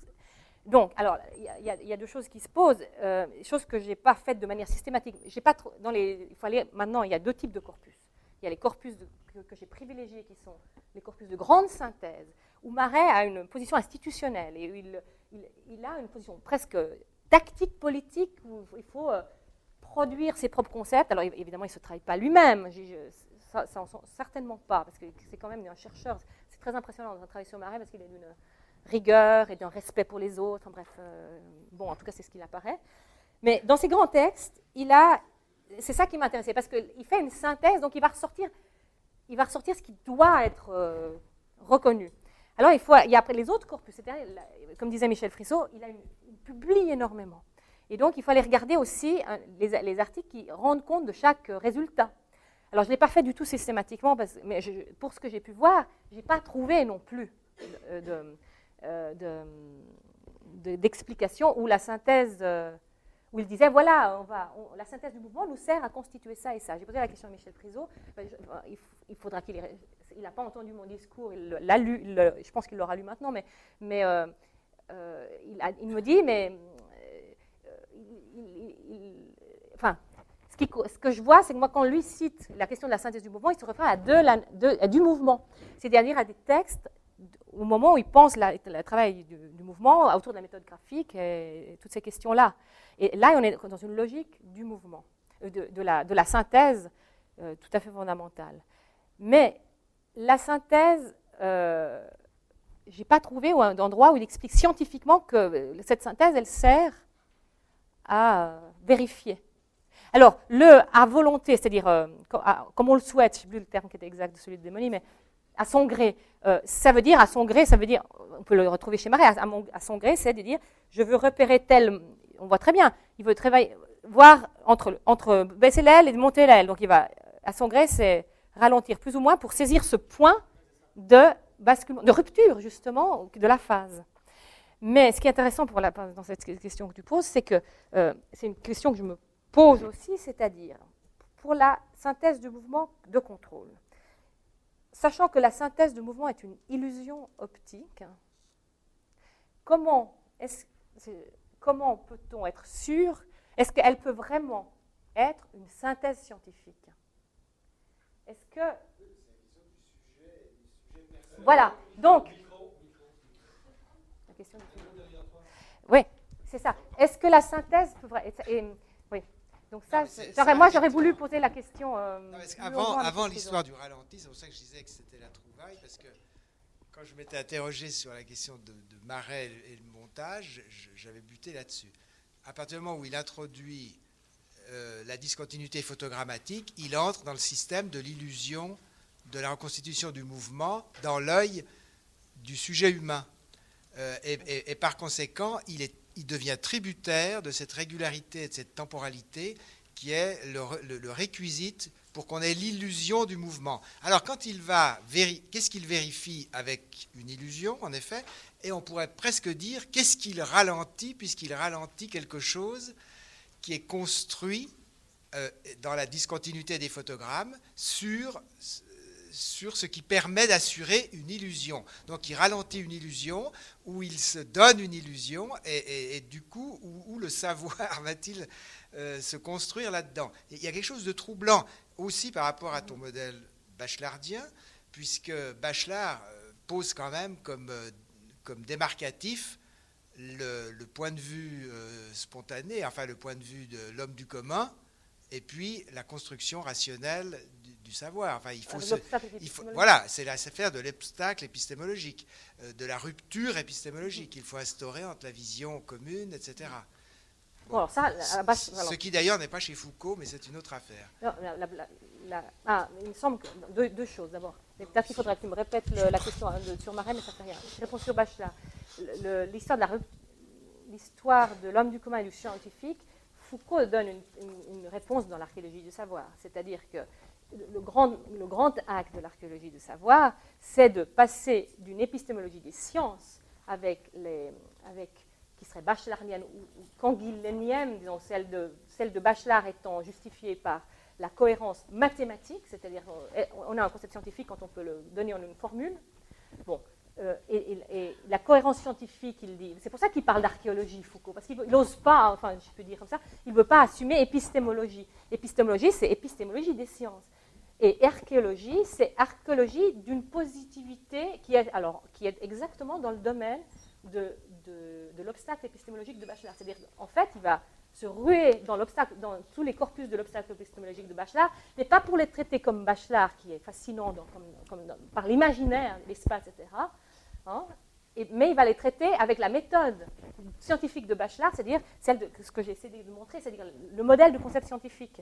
Mais en disant il y a des, il y a, des positivités qui sont beaucoup moins constituées que les cohérences scientifiques, parce que les cohérences scientifiques, elles ont une rigueur du concept qui doit être euh, rationalisée dans une formule scientifique, bon, etc.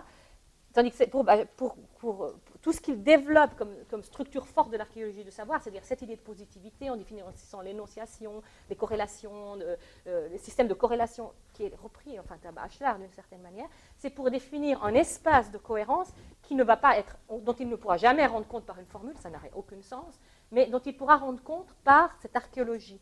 Et ce passage-là du commun, du, cette limite de du scientifique et du non scientifique, il l'opère et c'est remarquable. C'est pour ça que je dis, il faut vraiment s'appuyer sur lui. Euh, l'idée du téléphone par Bachelard, l'exemple du téléphone par Bachelard, ça en dit long aussi sur la possibilité des passages. Bon, ça c'était ce que je voulais répondre à la deuxième question, mais la première question c'était très important, j'ai oublié. C'était sur Marais. Excuse me, I didn't want to. I don't want to interrupt this beautiful dialogue between Maria and François. Sorry. But I think you have more opportunities to talk sure, to each other sure. than we have to contribute. yes, so Sorry. excuse me if we come in. Um, I now, I now have to. You're, you're talking so much and so fast that I now have I'm almost sorry. forgotten what I wanted to say. But I think I'm going to get it again. Let's look at this matter maybe slightly differently, and this is actually what, what François began. Before I do that, I just want to say about the, the loop. One of the best examples of the loop being further knowledge is the conversation by Coppola, which is all about replaying the same phrase and then having completely different meaning. And the whole plot revolves about a loop being played over and over again, and something else comes up. See, so there you have a very good example on the sound level of how the loop cannot create an extase, but a scientific yeah. discovery. But that was just a footnote. Um, Thank you. What I wanted to uh, uh, reopen is what Francois was saying that uh, what is crucial, uh, as you know, I said that earlier on, for us it's Marais contre my bridge. Pas ah. et my bridge. So I said that's absolutely crucial, but I won't talk about that different. But what the line that I think is important is also important for us is the line from Marais to Bazin.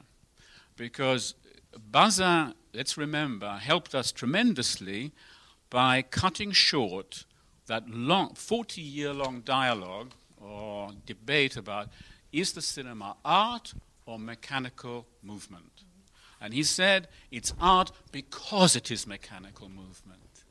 That was the stroke of brilliance of Bazin which means exactly what Francois was implying that Marais is our first source of somebody who believed in the phenomenon writing themselves without human intervention. Exactly what was important to Bazin. Without human intervention. No subjectivity. No hand or eye of the artist intervening in a mm-hmm. process. Now, absolutely right that this poses the fundamental issue what exactly to make of this educating the view that you're talking about. Now, de son gré, de, this is pure subjectivity. I think there's no other way of explaining it, and one can't make it into a scientific discourse. And one of the ways that I think we can see that it actually brings back, uh, you know, all the um, the contingency of the subject is if you think of slow down, le ralenti, and acceleration, because what we get with, we can't have, what, what it now seems to be, is if it's le ralenti, it's scientific. If it is speeded up, it's comic. No, no, not. No, I know, I know, but, know. but generally, generally speaking, right. you know, and then we get into Bergson. So, so there's a pecu- peculiar décalage. If de mon gré I can modulate uh, the speed, Mm-hmm. then I suddenly change regist- registers. Because you, you, you rightly said, he also, Maya talks about speeding it up, so processes are very slow. This is, you know, time lapse photography and so on, that's also part. But it's exactly those time lapse, lapse photographs where the epistemic and the aesthetic are so difficult to keep apart. Also in the history of that particular phenomenon, by, you know, uh, uh, and so on, all those, you know, who used the cinematic apparatus to create this surrealist nature, you know. So I think François was absolutely right in point, pointing that out, and although I think you answered him, I think there's still this odd thing that, that oui, sur l'observateur. The, vari- the observateur, but also the variation of speed, getting you from the scientific register into the aesthetic comic uh, register of, uh, you know, popular entertainment. Oui, non, je vois très bien le. Euh, ça se rejoint évidemment. Euh, D'abord sur le, le, ralenti et l'accéléré. Euh, évidemment, c'est pour ça que je l'avais mis en parenthèse l'accéléré parce que il y a une pratique c'est Mac qui propose l'expérience de photographier la croissance d'une fleur à un moment régulier pour après pouvoir accélérer, avoir la croissance accélérée d'une fleur. Euh, ça, et donc Marais euh, retient cela, il en parle, je crois, en 1900, et puis surtout, on, sait qu'il a essayé hein, d'expérimenter de, ça. Donc, mais, if the human figure slows down, it becomes dreamlike, it becomes uh, emotionally charged. You speed up the human figure, it becomes comic oui. and mechanical. Et mécanique. Oui, et donc là, on est bergsonien dans l'analyse, euh, de dire, euh, on est du comique, on est du, on est, on est du côté de Bergson, mais évidemment, c'est une question qui me fait me déplacer parce que la, moi, je ne me pose pas la question comme ça. C'est-à-dire que je ne me pose pas l'idée de, euh, d'un côté, il y a la science, et de l'autre côté, ça, ça rejoint ce que disait André, euh, il y aura une pratique scientifique, il y aura une pratique artistique ou esthétique. Oui. Est-ce que c'est. je ferais plutôt l'hypothèse qu'il y a plusieurs, peut-être épistémés ou plusieurs schèmes épistémiques qui, auxquels et les, et jouets optiques et, les, les, spectacles participent avec la science. Et certes, ils sont différents par, certains aspects, mais je ferais plutôt l'idée, par exemple, sur cette idée de la décomposition du mouvement, enfin, décomposition du mouvement accéléré et, ralenti, pour moi, ça appartient à la science. Alors, les deux, les deux dans le sens où ils les ont fantasmés, peu importe que ce soit, de mon point de vue, que ça a été réalisé ou non, de mon point de vue aujourd'hui, disons, dans la conférence que je fais, c'est pas ça forcément qui m'intéresse, ce qui me compte, c'est qu'ils l'aient postulé et qu'ils l'aient pensé, avec quelles notions ils les ont pensés. Donc, je pense que les deux, accélérés ralentis, dans l'espace scientifique, ça y est. C'est même quelque chose dont on débat, etc. Alors, effectivement, il y a une exploitation esthétique et spectaculaire qui va faire ses choix là-dedans. Et probablement, c'est en faisant ses choix qu'on va euh, trouver dans les discours euh, les, nouvelles épistémées qui se construisent pour un champ ou pour un autre. Dans ce sens-là, ça me paraît très productif, effectivement. Mais il y a un moment où il me semble qu'il faut j'ai besoin, en tout cas moi, maintenant, de poser, de, me battre pour euh, essayer de voir plutôt les connexions entre science et spectacle, parce qu'il me semble, je ne sais pas si vous me contrerirez, mais il me semble que dans, dans le débat sur l'histoire du cinéma, le, plutôt c'est le problème qu'on a, on, cesse de dire, d'un côté c'est la science, mais de l'autre côté c'est le spectacle, puis le, spectacle, l'histoire du cinéma c'est le spectaculaire, et puis la, science, bon ben c'est pas ça, Marais, comme c'était la science, il n'était pas l'inventeur du cinéma. En gros, je, je caricature, mais c'est ça. Et donc moi j'ai envie de creuser juste là pour, voir qu'il me semble que les pratiques fin 19e siècle, et surtout les, réceptions de tout ça, fonctionnent, euh, c'est beaucoup plus mélangé. Et qu'il y, aura, aura une épistémée, il y, a un, stade, cinématographique qui est scientifique, et dans lequel, scientifique dans le sens, non, parce que qui participe du même schème que le, scientifique, et que Lumière est dans le même schème que Marais, on pourrait dire. C'est ça que je dirais. Merci. Il y a une autre demande de questions. Euh, c'est la dernière chance que vous avez. Est-ce qu'il y a quelqu'un d'autre qui va parler après? OK. Donc, et après, c'est tout? Peut-être. Ça peut aussi non, mais si, si, tout le monde se discipline et qu'on ne parle pas trop longtemps, c'est bon. J'ai une suggestion avant. Parce que euh, on, peut. C'est-à-dire qu'on avait prévu cette conclusion. Mon, mon, exposé n'était pas. Voilà. Donc on pourrait peut-être euh, laisser ouvert à ce que tout le monde aille dans tous les sens et qu'on fasse intervenir des références à d'autres, à d'autres, euh, pas seulement ma. ma oui, oui, oui, on n'est pas obligé non C'est ça, pas que moi. Mais qu'est-ce que vous visez comme fin? Moi, je suis euh, maître de cérémonie, mais il faut que j'ai. Ah oui, il faut que vous puissiez prendre des avions. un régisseur qui me dise jusqu'où je dois aller ou ne pas aller. Minutes, Parce qu'il reste encore euh, quoi, une douzaine d'heures avant minuit. Ou... mais bon, il s'agit de décider. Jusqu'où... c'était entre deux. je sais pas, 10 minutes ou, bien, les gens qui lèvent la main maintenant. Bon, et la main maintenant, il est trop tard. 1, 2, 3. Vendu. 1, 2, 3. On laissera peut-être une petite chance après. Je commence à aller un peu dans d'autres sens. Une remarque à propos du ralenti et de l'accéléré ces deux registres différents qui se croisaient mal, je trouve, parce que l'accéléré qui devient effet comique, c'est l'accéléré d'une action et pas d'une figure relativement fixe. Alors que si on prenait par des poses très éloignées l'image d'un homme, la projetant donc de manière accélérée, tout comme la fleur serait traitée, avec la peau qui ride, les cheveux qui allongent et ensuite qui tombent, il n'y aurait vraiment pas d'effet comique, malheureusement. Eh, eh, ben, je, suis d'accord, mais cet effet, cet effet d'accéléré qui devient soudainement comique l'effet d'une action qui est accélérée. C'est vraiment dans le registre de la représentation. C'est pas le dispositif. Oui, oui. Donc c'était ma réaction quand vous, vous, parliez de l'accéléré, donc en essayant un peu de, de, le soustraire au, à la grille proposée par Maria sense, sensomotory, if we, if we take the, the Bergsonian Deleuzian one, it's always an action. There is no other way of being other than mm-hmm. in that sensory motor combination. So mm-hmm. the distinction you're making is, mm-hmm. is a valid one, but it's a minute one that I think I could overcome. Ça va.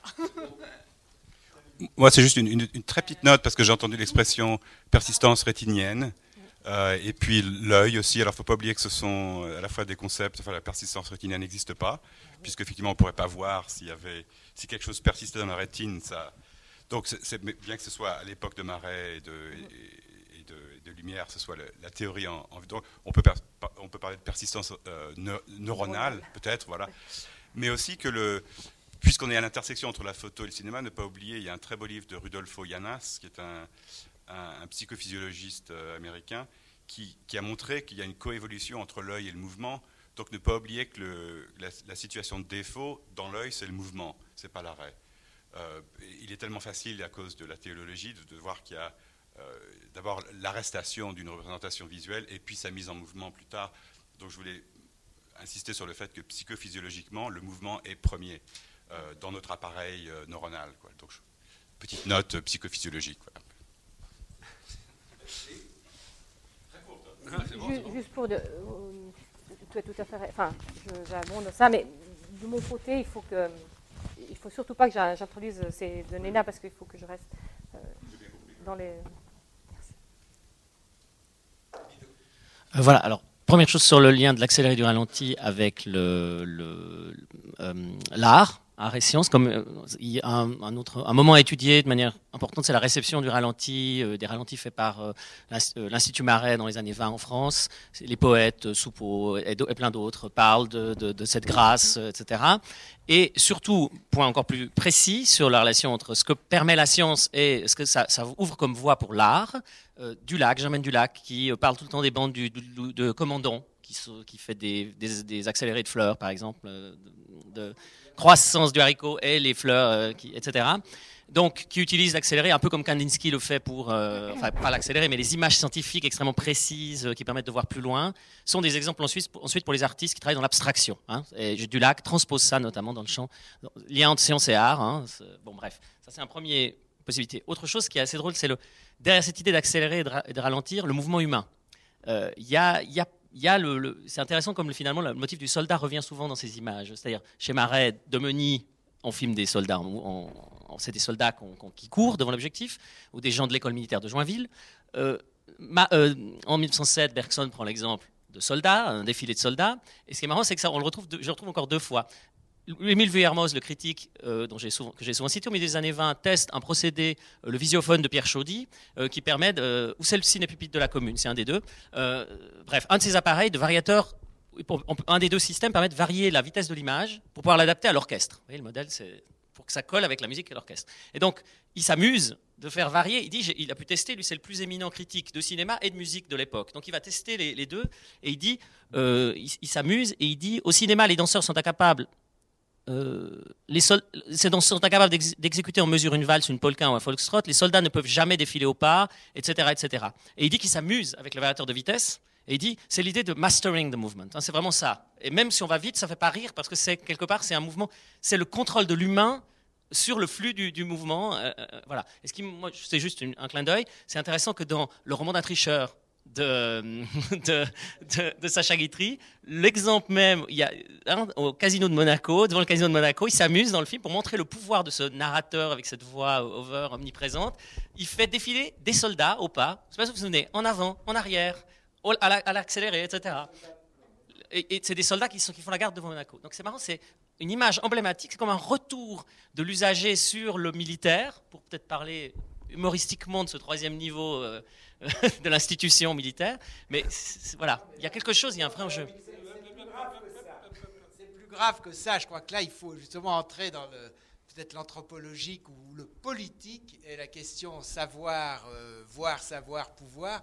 Parce que là, on est dans la question euh, précisément du rôle de ces gens comme Marais, Demeny, et Sacha Guitry, pourquoi pas, dans euh, la militarisation de la société ou l'amélioration du pas du soldat. C'est quand même dans les, dans, les, bulletins de l'Académie des sciences où Marais communique, il communique aussi comment faire comment économiser l'énergie du soldat pour qu'il marche mieux, euh, comment placer son, son, truc. Quand la bicyclette apparaît euh, il voit apparaître ce nouvel instrument, immédiatement, il se met à tester comment faut-il mettre le pied pour que ce soit le plus efficace possible. Donc là, ça c'est Rabin Bach qui a fort bien euh, explicité tout ça avant tout le monde, enfin en tout cas il y a longtemps, euh, et, c'est ce lien entre, entre les procédures d'analyse, de savoir, etc., qu'on a tendance un peu à à extraire, n'est-ce pas Parce que Demeny, euh, c'est un type qui s'occupait de gymnastique, je ne vais pas vous l'apprendre, de gymnastique euh, à Joinville pour les, pour les troufions. Donc là, on est vraiment... Et on pourrait même aller du côté des, des bandes lumière, dont on parle que de quelques-unes d'habitude, parce qu'elles sont spectaculaires. Mais quand on regarde, quand on regarde les 2000 bandes, enfin, je n'ai pas regardé les 2000, mais quand on en regarde, peut-être que André les a vues les 2000, donc il pourra me corriger, mais quand on en voit beaucoup plus, on se rend compte qu'on nous montre surtout des soldats qui défilent, parce que c'est la société française de la fin du 19e qui vient de faire la guerre de 1870 et qui va faire celle de 14. Et le loisir des gens, c'est à Lyon et ailleurs, c'est d'aller voir des troufions qui défilent, les cuirassés, les manœuvres militaires, etc. Donc je crois que là, il y a des, quand même des trucs hein, pour aller au-delà, de, parce qu'on est un peu idéaliste euh, quand on évoque toutes ces questions. Et je crois qu'il y a peut-être une instance politique social à remettre en circuit. Je suis tout à fait d'accord avec cette, analyse sur l'utilitarisme de ces inventions. Je trouve que c'est encore plus compliqué, c'est une des dimensions. C'est pour ça que Demeny, je crois qu'on ne marche pas, mais c'est pas très grave. Non, non, c'est très grave. Est-ce qu'on m'entend? Ah oui, donc comme ça. Ah. C'est qu'en fait, on dit Marais, euh, la science, Demeny, le, euh, pardon, euh, Muybridge, le, le, spectacle. Quelque part, Demeny, c'est vraiment l'intersection des deux. Voilà. Non, mais c'est vrai. Est-ce qu'il est réellement mu par des soucis euh, d'études, d'analyses scientifiques, il est ingénieur, etc. Et en même temps, étant musicien, euh, le, travail sur la gymnastique est exactement à l'intersection des deux. C'est en même temps, parce qu'en 1880, oui, parce qu'en 1882, l'attribution des subsides à la station physiologique, elle est perçue par, y compris, moi, il y a beaucoup de spécistes de marais qui montrent pas le désintérêt, mais une forme d'opportunisme à aller du côté de ce type d'études.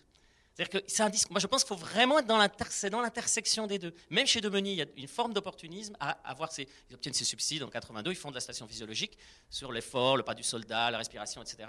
Et on met des militaires aussi. Et je crois que c'est vraiment. Il ne faut pas essayer de, voir le primat de l'un sur l'autre, mais les penser de concert. C'est assez important. Voilà. Two remarks.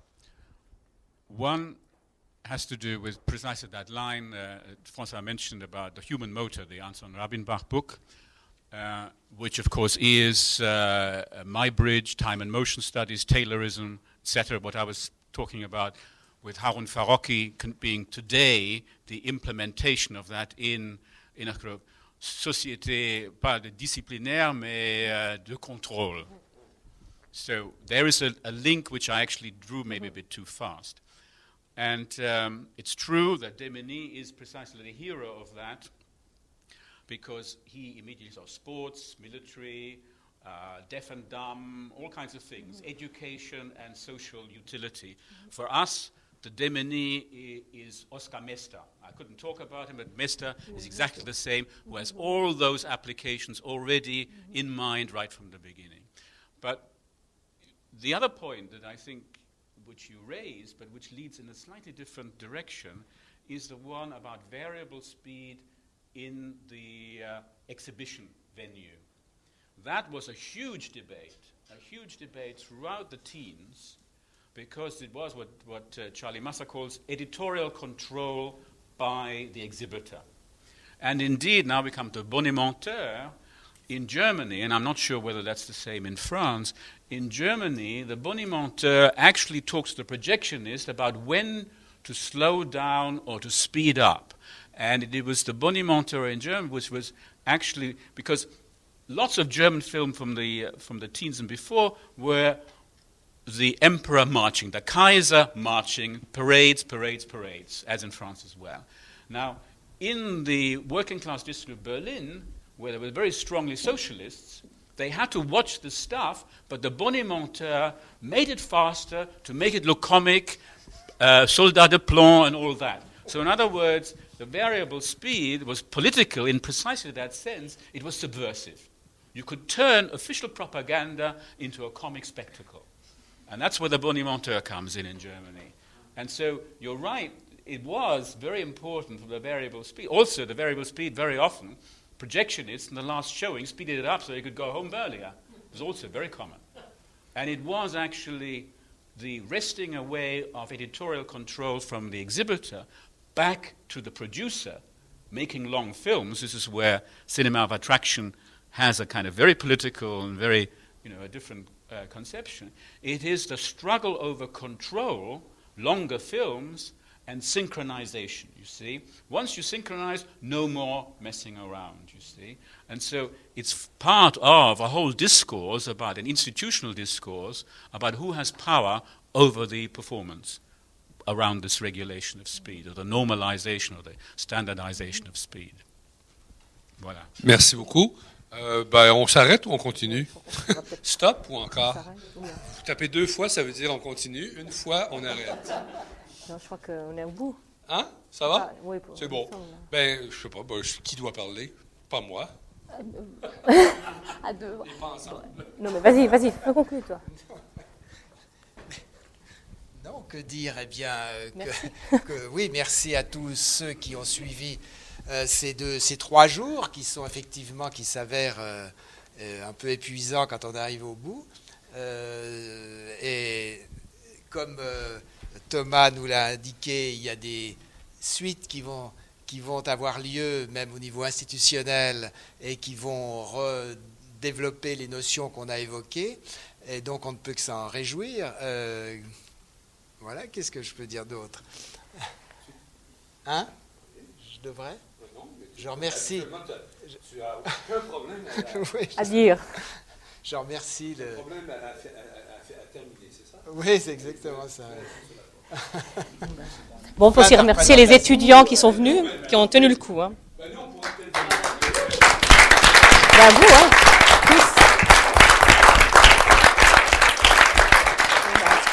Ce qu'on peut dire aussi, c'est qu'on espère qu'on on va refaire des colloques ou des, réunions de ce type, parce que oui, des réunions, enfin colloques ou quelle que soit la forme, pour euh, remettre en circulation les différents champs hein, qui ont marqué quand même euh, ce, colloque. Et je pense que c'est très très productif. Alors je vous remercie à mon nom. Merci. Non, ça, va. Ah oui, on, va, oui, euh, évidemment, euh, on va, on va essayer de faire une publication, même euh, une publication même en français et anglais. Enfin bref, il y a des projets grandioses, mais enfin je sais pas ce qui arrivera. De toute façon, ça, ça prendra pas probablement pas la forme d'acte de colloque parce que c'est une forme très dévalorisée, donc c'est quelque chose qu'on va repenser ensemble et puis on vous, on vous recontacte.